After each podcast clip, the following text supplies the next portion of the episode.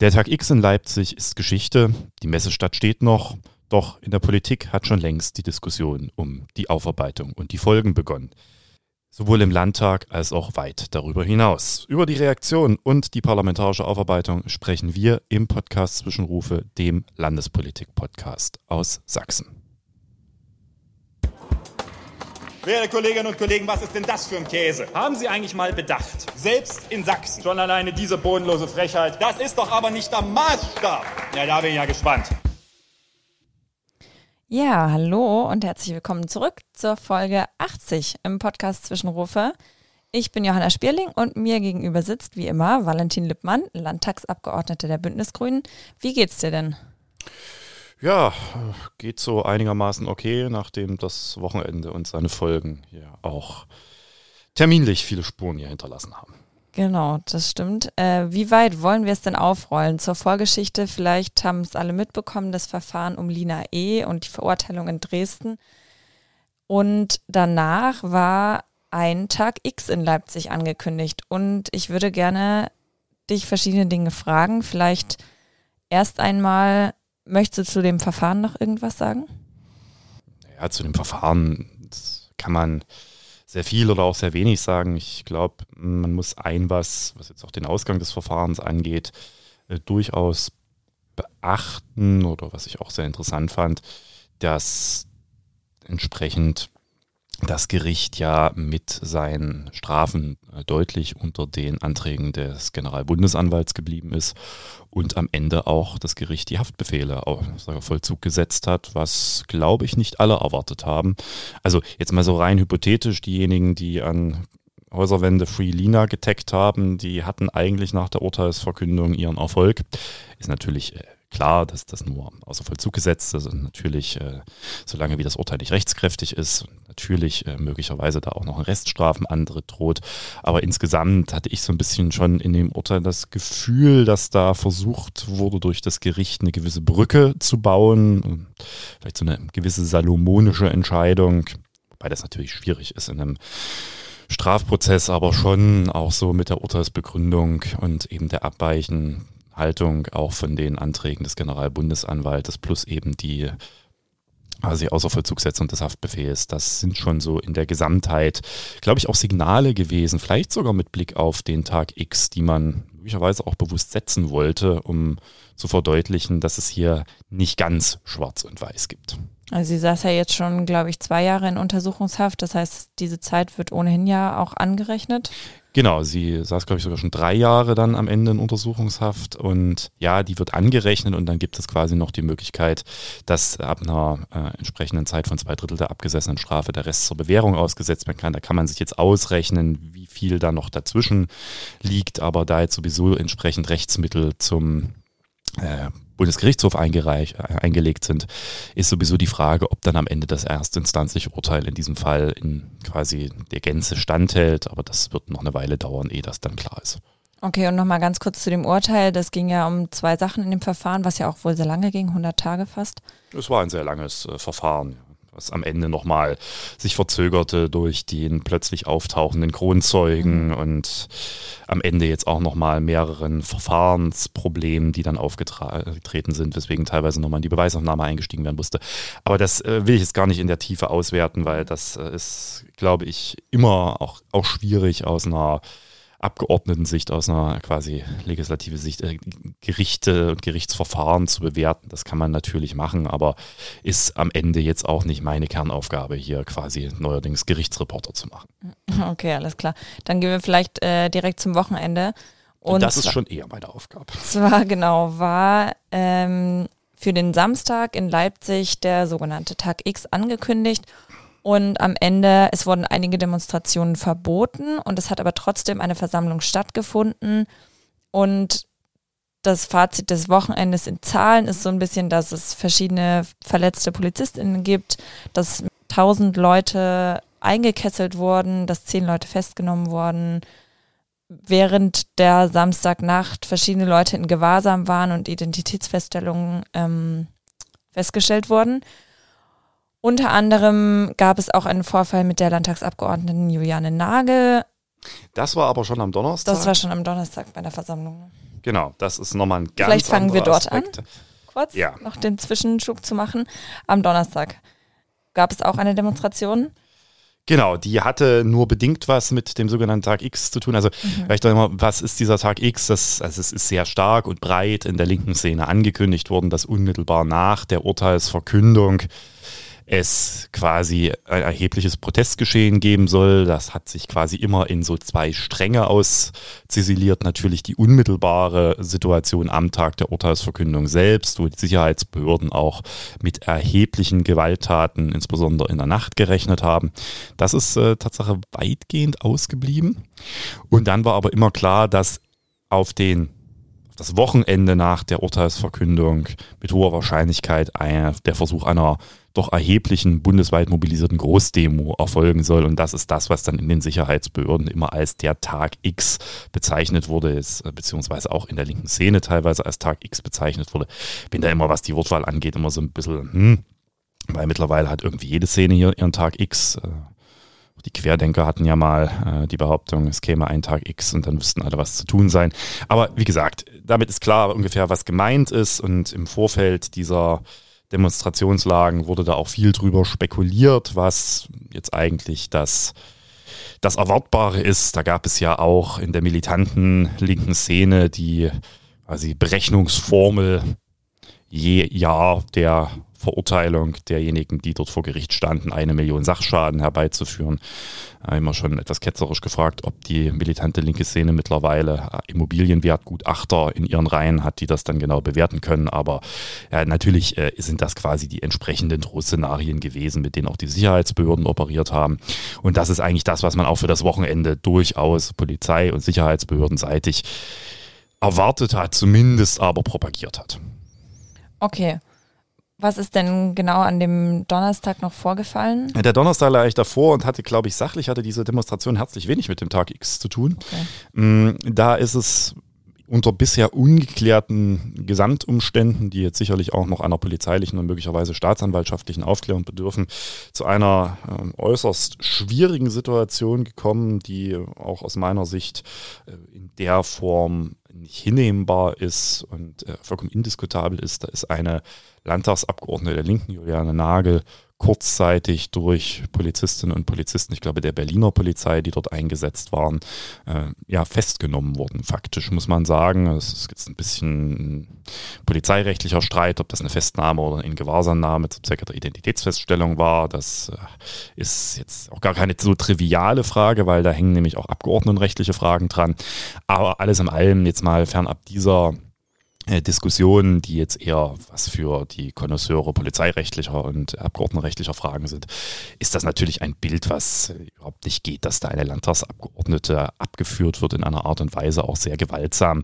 Äh, Das ist so nicht hinzunehmen. Äh, vielen Gründen. Zum einen ist sie zum Zeitpunkt auch noch Versammlungsleiterin gewesen. Also das ist sowieso schon fraglich, dieses Vorgehen. Zum anderen ist natürlich die von Abgeordneten in so einer Situation auch es angezeigt, dass man mit denen schon etwas anders umgeht, einfach weil ne, zu den Statusrechten von Abgeordneten, da mag man nun drüber streiten, ob das sinnvoll ist im 21. Jahrhundert oder nicht. Ich bin da großer Anhänger, dass das sinnvoll ist, gehört eben unter anderem auch die parlamentarische Immunität, bestimmte Rechte, dass eben Abgeordnete auch nicht ohne weiteres festgenommen werden dürfen. Und das sind äh, natürlich Bedingungen, die eine Polizei kennen muss. Und offenbar hat man sich dort, nach dem, wie es sich darstellt, relativ herzlich wenig darum geschert, dass man eine Landtagsabgeordnete dort äh, vor sich hat, sondern ist mit ihr umgegangen, als äh, würde man das alles ignorieren. Und das hat natürlich hier auch im Parlament für einen großen Aufschrei gesorgt. Diese Nachricht kam quasi in ein laufendes Landtagsplenum. Ja, und dann wurde, glaube ich, sehr stark auch gegenüber der Polizei und auch dem Innenminister äh, von vielen Seiten kommuniziert, dass das jetzt kontraproduktiv für die Lage auch am Samstag sein dürfte. Denn das hat, glaube ich, bei einigen nochmal einen erheblichen Mobilisierungseffekt ausgelöst. Diese quasi, ja, letztendlich aus meiner Sicht vollkommen überzogene Reaktion der Polizei. Das ist auch ja am Ende darin gemündet, dass der Innenminister, und das zeigt dann wiederum durchaus Größe, am nächsten Tag nach Leipzig gefahren ist und mit dem Polizeipräsidenten zu Leipzig mit Jule Nagel ein Gespräch gesucht hat und sich ja im Anschluss auch entschuldigt hat für das, was Genau, dort vorgefallen ist. Ja. Das ist was, was man selten erlebt. Mhm. Zeigt aber auch, dass diese Dimension eines, wo allen klar war, dass das äh, nicht unbedingt zur Deeskalation der Lage beiträgt. Ja, zum Stichwort Deeskalation. Wie verlief denn dann der Samstag? Weil eigentlich ist es doch Polizeistrategie, deeskalativ zu wirken, ähm, dachte ich. Ist das am Samstag so passiert? Ja, dem Samstag ist ja etwas vorausgegangen, was man, glaube ich, an dieser Stelle vielleicht nochmal als Vorgeschichte mit äh, reinnehmen muss, nämlich diese ganze Frage der versammlungsrechtlichen Ja. äh, Vorgehen, die meines Erachtens schon den Webfehler gebaut haben in dem ganzen Frage von Deeskalationsstrategien. Aufgrund dieses an die Wand gemalten Horrorszenarios, dass quasi die halb Leipzig in Schutt und Asche liegt am nächsten Tag, übertreibe das jetzt, aber gefühlt hatte man ja irgendwie äh, in der Presse so Szenarien vor Augen, vor allen Dingen von Sicherheitsbehörden kolportiert, dass das alles ganz schlimm wird, gab es verschiedene Maßnahmen der Stadt Leipzig, wo man hier immer noch sagen muss, die Versammlungsbehörde, das ist Tatsache nicht die Polizei, das ist die Stadt Leipzig, also sprich der SPD-Oberbürgermeister Burkhard Jung und der linken Ordnungsbürgermeister Heiko Rosenthal, die dafür mitverantwortlich sind, den also quasi Versammlungsbehörde in der Linie untersteht. Mm, Die Versammlungsbehörde hat zunächst eine versucht, das Versammlungsgeschehen, ich versuche es mal etwas objektiver so, zu ordnen, indem man mit einer Allgemeinverfügung einen Zeitpunkt definiert hat, bis zu dem alle Versammlungen angezeigt werden müssen. Das war der Mittwoch nach meinem Kenntnisstand vor dem Samstag und hat das quasi per Allgemeinverfügung erlassen. Das sagt, was alles, was danach angezeigt wird, ist nicht mehr genehmigungsfähig, ist falsch, weil man muss Versammlungen eigentlich gar nicht genehmigen, aber wird verboten, also umgekehrt. Das ist also faktisch ein Versammlungsverbot unter Vorbehalt, was dort ausgesprochen wurde, nämlich dass das nur für die nicht gilt, die quasi rechtzeitig ihre Versammlung angezeigt haben. Warum hat man das gemacht? Das, äh, man wollte sicherlich damit äh, verhindern, dass Spontanversammlungen entstehen und man dann nicht weiß, wer mit wie vielen Leuten wo und steht. Mm. Das ist eine Maßnahme, die ist für sich genommen schon fragwürdig, weil sie doch einen erheblichen Eingriff in die Versammlungsfreiheit darstellt und mit einer sehr allgemeinen Gefahrenprognose arbeitet, die wenig konkret ist.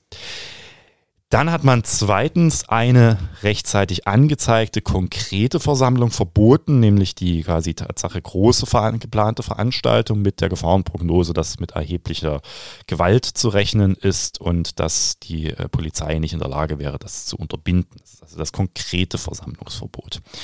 Um das durchzusetzen, hat man zusätzlich, das ist jetzt wiederum polizeiseitig, einen sogenannten Kontrollbereich eingerichtet, der nahezu die komplette Stadt Leipzig, also zumindest den Süden Leipzigs, erfasst. Das ist quasi eine polizeirechtliche Maßnahme im Umfeld von Versammlungen, bei der man also anlasslos Personenkontrollen durchführen kann in einem Gebiet. Auch das ist ein erheblicher Grundrechtseingriff, weil ich brauche dann nämlich keine Begründung.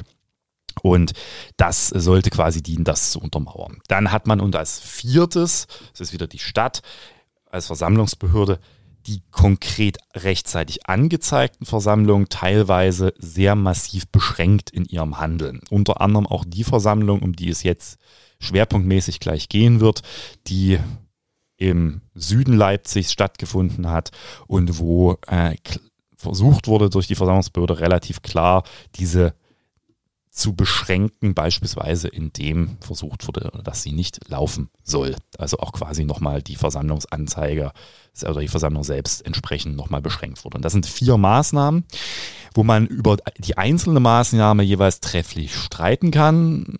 Auch nicht sage, dass jede dieser einzelnen Maßnahmen per se unverhältnismäßig ist, aber die Gesamtwirkung der vier Maßnahmen hat dazu geführt, dass das Versammlungsrecht in Leipzig an diesem Wochenende vollkommen entkernt wurde. Also das hat mit Versammlungsfreiheit nichts mehr zu tun.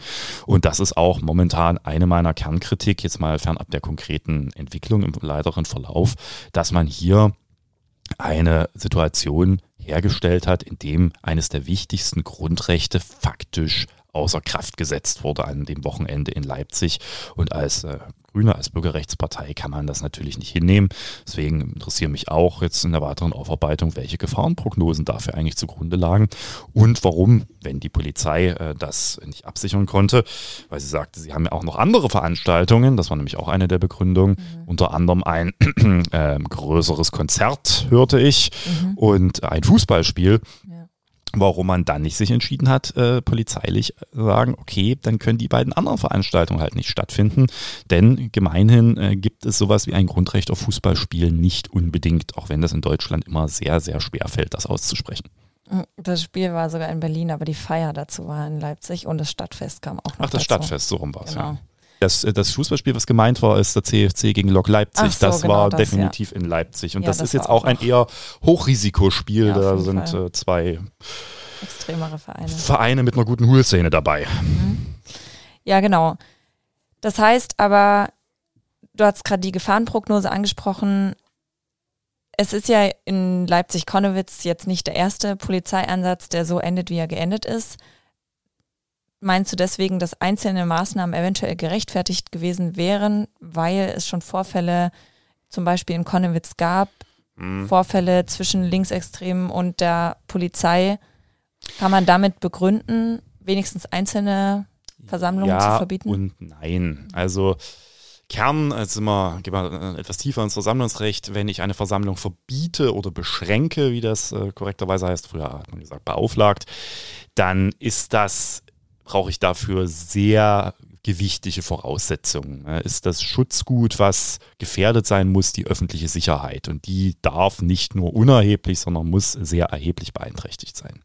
Das liegt einfach daran, dass es die Versammlungsfreiheit in seinem quasi Bedeutung auch im, als zentrales kommunikatives Grundrecht und auch übrigens als ein Grundrecht, das sich natürlich auch bewusst in einem Spannungsverhältnis zum Staat bewegt, weil man möchte ja mitunter auch gegenstaatliche Maßnahmen demonstrieren, dass man äh, damit verhindern will, dass dieses übermäßig eingeschränkt wird. Und das setzt immer erstmal eine Gefahrenprognose voraus, wenn ich eine Versammlung beschränke oder verbiete.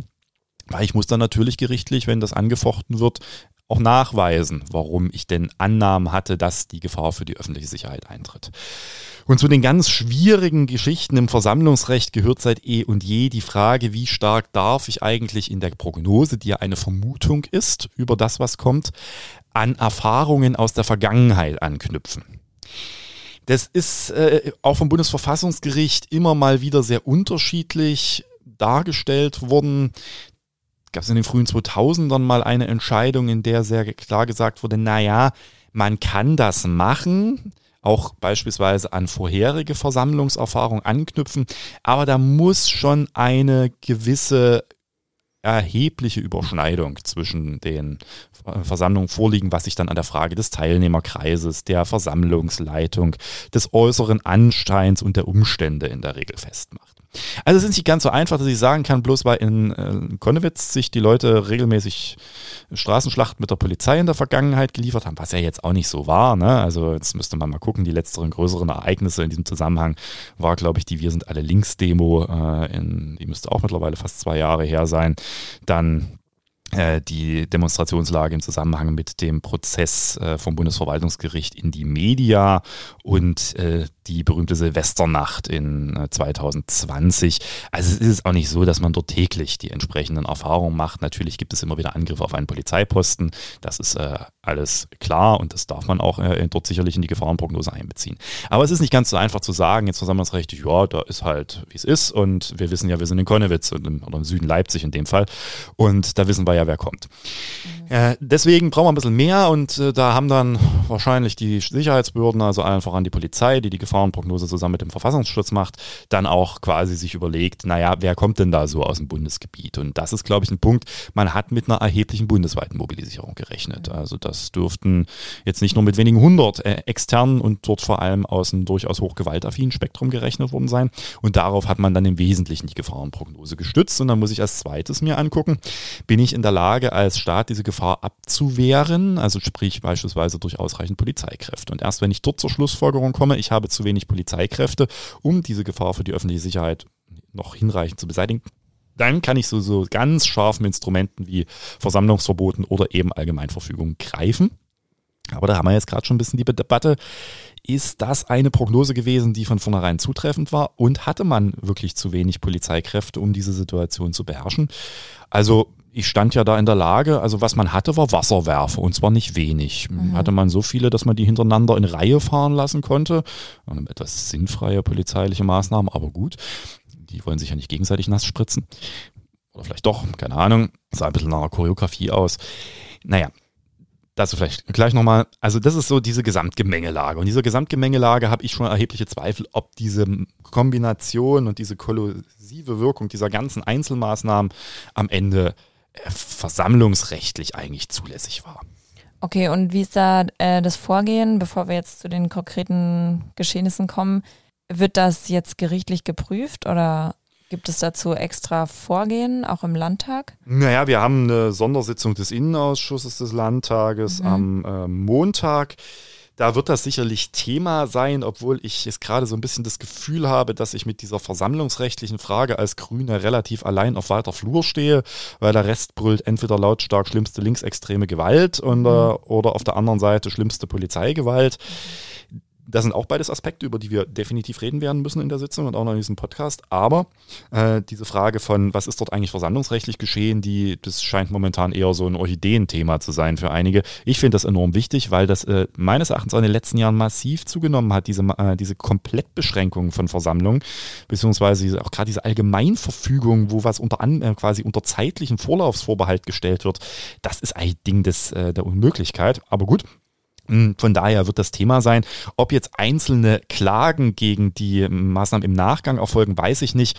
Die Ver die Klage gegen die konkrete Verbotsverfügung in Bezug auf die Großdemo, die ist gerichtlich bis zuletzt äh, gehalten worden. Mhm. Allerdings muss man hier auch sagen, das ist im Eilrechtsschutz und der Eilrechtsschutz, also im Versammlungsrecht, der ist darauf beschränkt, dass die Gerichte quasi in so einer Art summarischen Prüfung sich angucken, ob das, was die Polizei vorträgt, so halbwegs plausibel, also da wird wirklich, nur eine, eine, oberflächliche kursorische Plausibilitätsprüfung gemacht der Argumentation und ob das wiederum hinreichend gewichtige Gründe darstellen, um ein Versammlungsverbot zu rechtfertigen.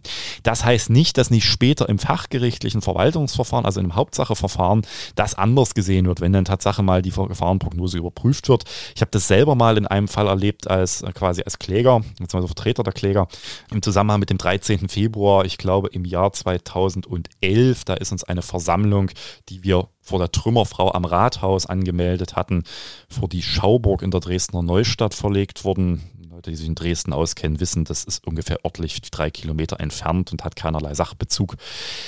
Und da haben wir natürlich äh, Eidrechtsschutz gesucht, haben quasi am VG, am OVG und dann auch beim Bundesverfassungsgericht uns äh, jeweils äh, abschlägige Entscheidung eingeholt und haben aber später, ich glaube drei Jahre später, im, schon am VG, im äh, verwaltungsgerichtlichen Verfahren, im Wege der Fortsetzungsfeststellungsklage, wie das dann heißt, obsiegt, weil die sich dann bei tieferer Prüfung festgestellt haben, dieses von der damals von der Stadt angenommene Trennungsgebot zwischen zwei Lagern auf zwei Elbseiten sei versammlungsrechtlich unzulässig in der Form. So dass man jetzt nie weiß, also ne, ob man da später nicht reinkommt, aber das setzt voraus, dass jetzt Leute im Nachgang gegen diese Maßnahmen noch klagen und da weiß ich nicht, ob das passiert.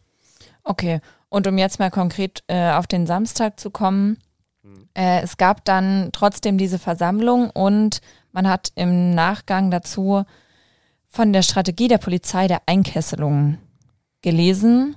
Ähm, und sie haben mehrere Leute eingekesselt, wohl auch über mehrere Stunden. Ist das erstmal soweit rechtlich in Ordnung? Ne, da, da muss man jetzt auch wieder verschiedene Dinge äh, von auseinanderhalten. Und das ist, mir wird auch gerade sehr viel hier äh, in den Topf geworfen. Also es hat diese Versammlung stattgefunden, das war eine der wenigen, die rechtzeitig angezeigt waren. Das ist eine Versammlung gewesen, die richtete sich gegen das Versammlungsverbot im Wege der Allgemeinverfügung. Mhm. Äh, und war aber rechtzeitig angezeigt worden und auch entsprechend positiv beschieden worden auf dem, ich glaube, wie heißt der, Alexis Simon Platz oder so. Und da haben sich dann natürlich sehr viele Menschen eingefunden. Und zwar auch, glaube ich, mehr als die Versammlungsbehörde wollte. Das war ein relativ bunt gemischtes Publikum. Also das war jetzt nicht so, dass das irgendwie, wie so vielleicht in einigen medialen Vorstellungen das äh, rüberkommt, dass das irgendwie der komplette schwarze Block war und nichts. Im Gegenteil, das war sehr heterogen zusammengesetzt. Weiß das deswegen, weil ich quasi ab 15 Uhr mir das in Leipzig angeschaut habe, auch bis in die späten Abendstunden.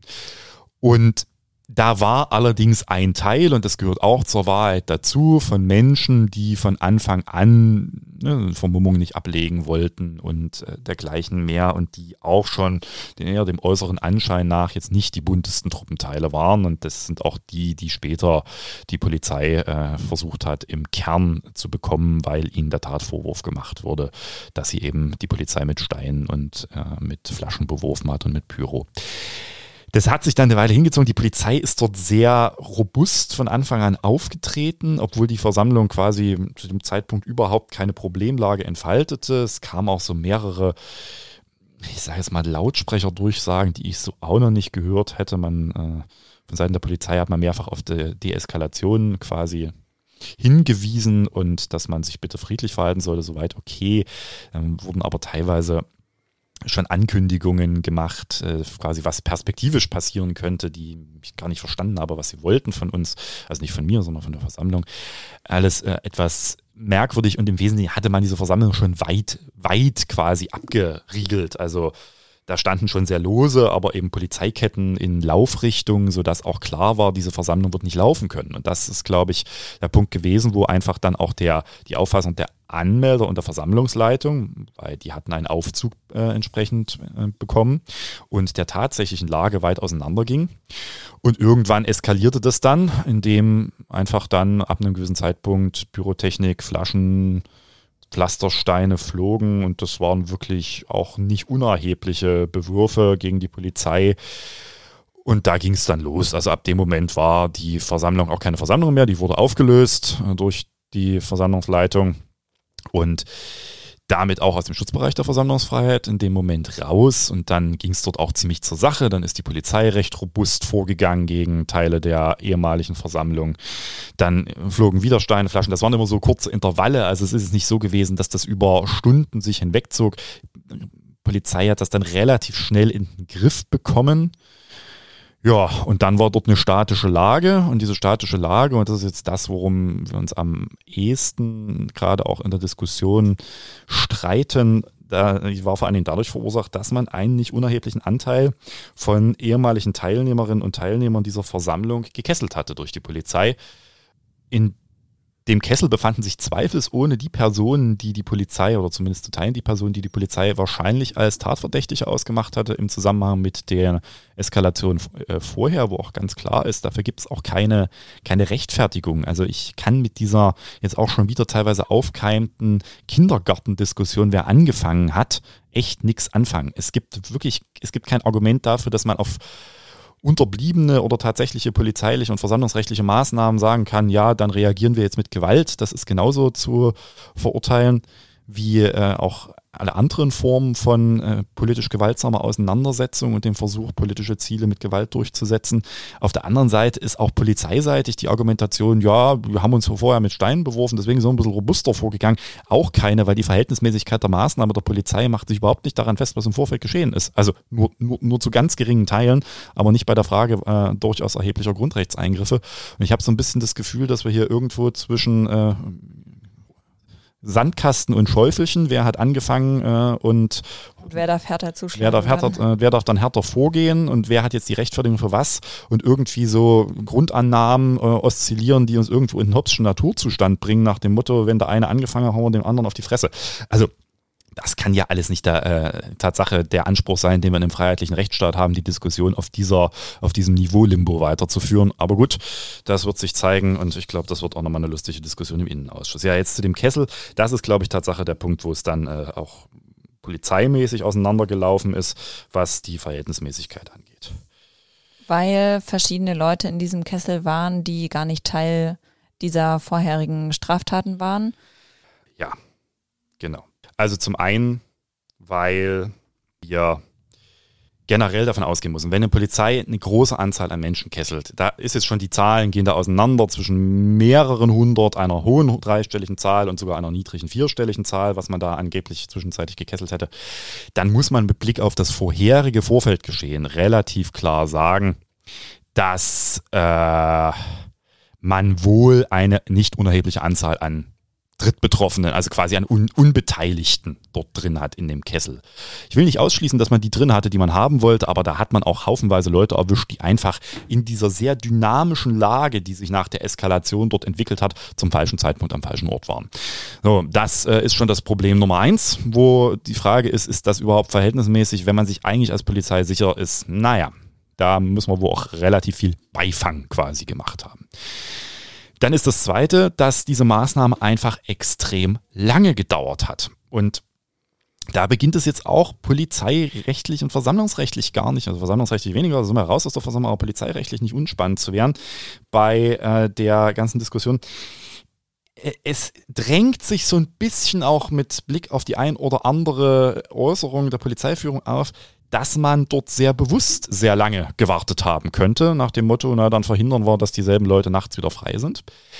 Das ist natürlich polizeirechtlich eigentlich ein No-Go. Also da sind wir jetzt auch wieder bei äh, Orchideenthemen des Polizeirechts wahrscheinlich angekommen, weil die Maßnahme, die man dort durchgeführt hat, war eine quasi Gewahrsamnahme faktisch zum Zwecke der Identitätsfeststellung. Wenn man das aber darauf richtet, dass man einfach die eine Zeit lang dort haben will, damit nichts weiteres passiert, dann sind wir polizeirechtlich eher im Bereich des Unterbindungsgewahrsams angekommen.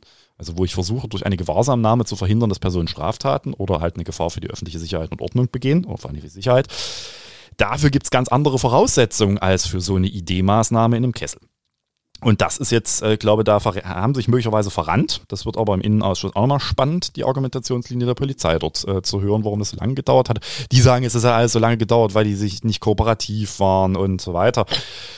Ja, das kann alles sein, aber mit Blick auf die hohe Zahl an quasi Unbeteiligten eine fast zwölf Stunden lange polizeiliche Maßnahme auf freier Flur durchzuführen, da habe ich meine Zweifel an der Verhältnismäßigkeit und ich halte diese ganze Variante in der, ähm, in der quasi Kombination auch wirklich für rechtswidrig. Aber das, äh, das teilen auch äh, Juristinnen und Juristen. Das können wir hier mal ein Interview also, äh, von, mit Clemens Arzt, einem sehr renommierten Polizei- und Versammlungsrechtler aus Berlin zu der Frage mal drunter. Denn, und jetzt kommt noch das dritte Problem dazu, in der Maßnahme haben sich unter anderem nach jetzt im Kenntnisstand Minderjährige befunden. Das ist auch äh, schwierig, die müsste man prioritär dort rausholen. Da wird jetzt bestritten, ob das geschehen ist. Auch das, da sage ich, das gibt sehr unterschiedliche momentan äh, Berichte dazu. Das wird man aufklären müssen. Ich bin da dankbar für viele, die mir auch ihre Augenzeugenberichte in der letzten Zeit dazu geschickt haben. Und die Versorgungslage muss wohl äh, unterirdisch gewesen sein, nach Aussagen einiger. Also sprich, offenkundig ist es der Polizei nicht gelungen, das Thema Toilettenversorgung mit Nahrungsmitteln und Wasser in dem Maße sicherzustellen, wie man das erwartet. Und das finde ich jetzt schon, äh, da sind wir an der Frage angekommen, war das gewollt oder war das Unfähigkeit?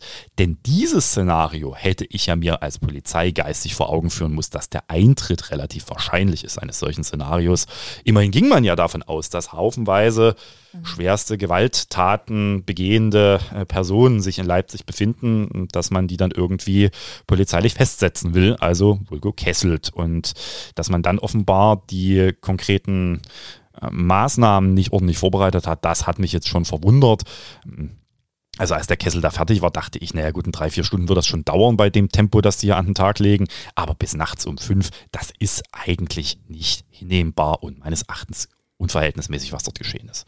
Ähm, wie ist es mit der Versorgungslage? Also du hast gerade gesagt, was erwartbar ist. Ist die Polizei zu irgendwas verpflichtet in dieser Situation, wenn sie kesseln? Also können sie rechtlich Leute zehn Stunden kesseln. Ja, da gibt es äh, klare Rechtsprechung, dass die Polizei, ich sag mal, gewisse Grundsätze von Menschenwürde dann auch sicherzustellen hat. Also dazu gehört unter anderem die Frage der Versorgung, mhm. aber eben auch der Frage der sanitären Bereitstellung, mhm. die dann äh, erfolgen muss. Da gibt es unter anderem zu äh, dem, ich glaube, es war der berühmte Hamburger Kessel, äh, wo das äh, immer mal wieder in der Folge dann auch, glaube ich, ausjudiziert wurde.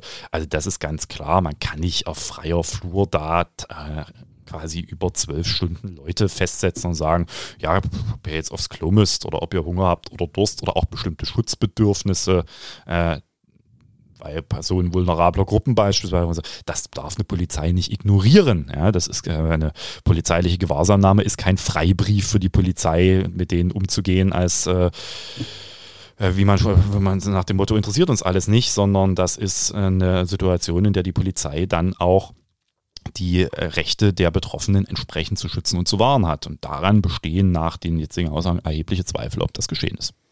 Und weder präventiv noch deeskalativ wäre es gewesen. Möchtest du noch kurz zu diesem Vorwurf der Eskalationsspirale was sagen? Weil da rutscht man ja sehr wahrscheinlich dann in die politische Theorie ab, mm. wie Linksextrem und Polizisten sich gegenseitig als Feindbild haben und deswegen die Eskalation vielleicht auch noch zum diesen vorprogrammierten erwartbar ist? Ja, ich meine, man hat immer die Situation, dass da Leute dabei waren, die gewaltaffin und gewaltsuchend waren, das kann, glaube ich, keiner bestreiten. Und mhm. dass das selbst, wenn es eine kleine Gruppe ist, natürlich erhebliche Wirkung entfaltet, klar. Und Angriffe auf Polizeibedienstete sind äh, weder irgendwie zu rechtfertigen noch äh, in Ordnung und das sind äh, schwerste Straftaten und die gehören verfolgt, Punkt aus Ende.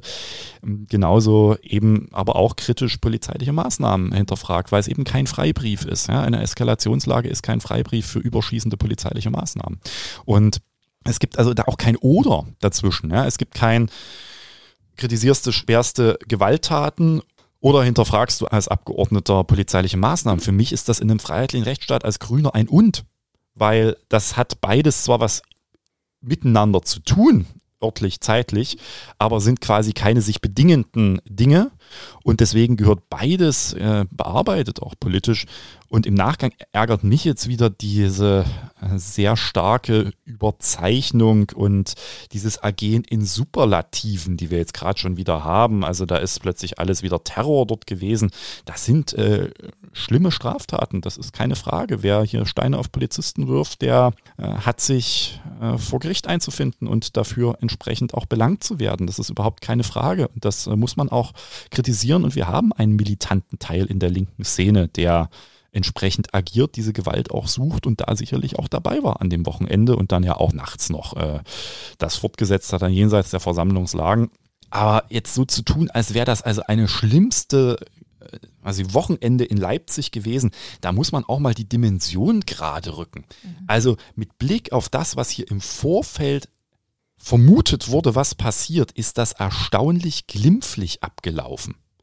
Da waren so die quasi am Horizont erscheinenden Referenzpunkte Hamburg G20 oder der glaube, 15. Dezember 2015 in Leipzig, wo es ja Tatsache schwerste äh, Ausschreitungen in der militanten linken Szene gegeben hat, da waren wir weit entfernt von. Und auch was die Mobilisierung aus dem Bundesgebiet anging, war das deutlich niedriger als von den Sicherheitsbehörden erwartet und vielleicht auch von einigen erhofft. Innerhalb der linken Szene ist man übrigens mit dem Verlauf, also der militanten linken Szene, so rum, ist man wohl auch mit dem Verlauf eher unzufrieden, weil das war nicht so, wie man sich das vorgestellt hatte im Sinne von ähm, einer totalen Eskalation der Lage.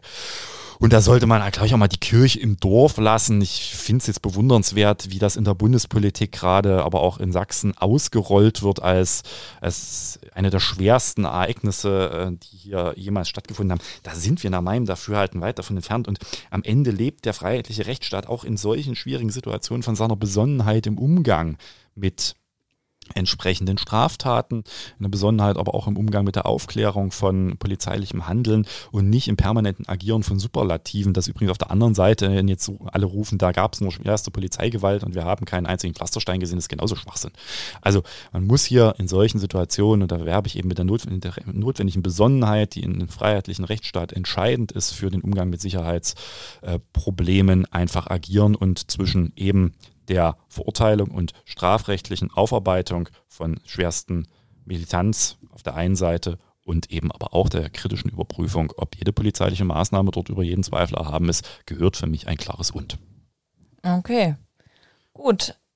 Hast du dem sonst noch was hinzuzufügen? Ansonsten würde ich vorschlagen, wir warten mal ab, was im Innenausschuss besprochen wird. Genau, der Innenausschuss wird am was immer heißt, montags ist korrekterweise datiert der 12. um 10 Uhr im Landtag stattfinden. Der ist natürlich nicht öffentlich, aber danach wird es wieder eine entsprechende Pressestatement-Runde geben. Und wir schicken auf jeden Fall auch ein Video. Ja. Gut, dann äh, warten wir das ab und äh, danke für deine Einordnung. Und wir hören uns beim nächsten Mal. Genau, ja. dann hoffentlich mit freudvolleren Themen. In ja. diesem Sinne, allen einen schönen Tag. Tschüss.